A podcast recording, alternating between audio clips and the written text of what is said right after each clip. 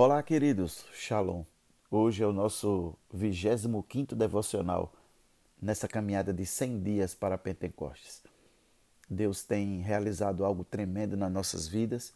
O Espírito Santo tem nos dirigido, trabalhado em nós, nos conscientizado das mudanças, dos posicionamentos que temos que realizar. E eu tenho certeza que você está se posicionando, está tomando as decisões corretas, está alinhando sua vida, sua estratégia, seus sentimentos, suas emoções, para que em Pentecostes você possa ser pleno do Espírito Santo. Hoje nossa leitura está em Provérbios capítulo 11 e o versículo 30, que diz assim: O fruto do justo é árvore de vida, e o que ganha almas, sábio é. Tem uma história de um certo homem que estava tomando seu café da manhã e ouviu alguém pedindo socorro, um gritos de socorro. E o grito via de um homem que estava se afogando em um rio logo próximo à sua casa. E esse rapaz ligou para a emergência e a atendente disse: faça uma coisa, jogue algo para ele se agarrar e você vê se você consegue puxá-lo.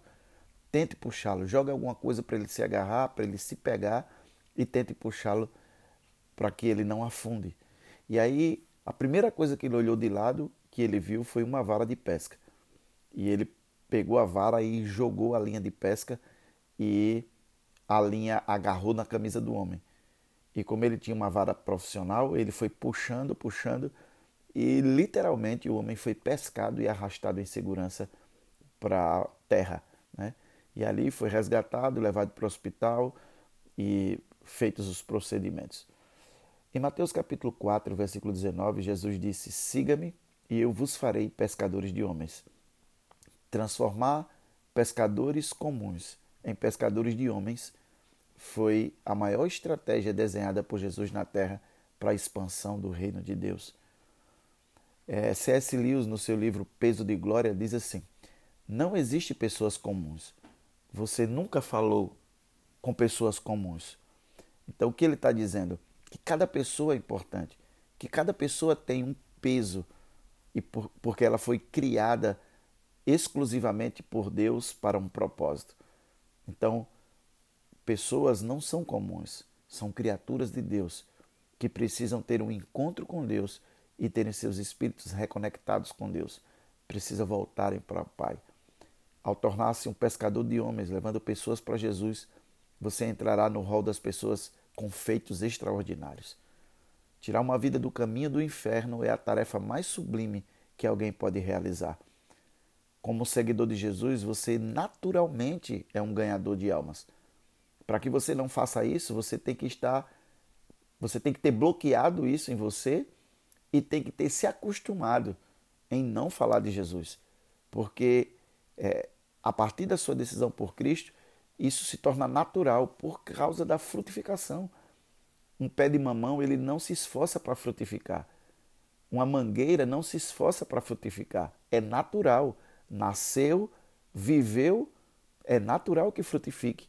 Então, quando você aceitou Jesus, você foi transportado do império das trevas para o reino da maravilhosa luz, você reviveu em Cristo. É natural que você frutifique.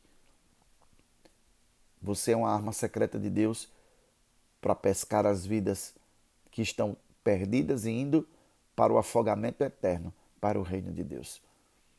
O pesquisador Jacques Cousteau já morreu há muito tempo, mas ele tinha séries sobre oceanografia no The History Channel. Ele disse: por qualquer razão, uma pessoa tem a oportunidade de levar uma vida extraordinária, ela não tem o direito de guardá-la para si. Olha só. Se por qualquer razão uma pessoa tem a oportunidade de levar uma vida extraordinária, ela não tem o direito de guardá-la para si. Então você conheceu Jesus. A partir de então, sua vida foi mudada.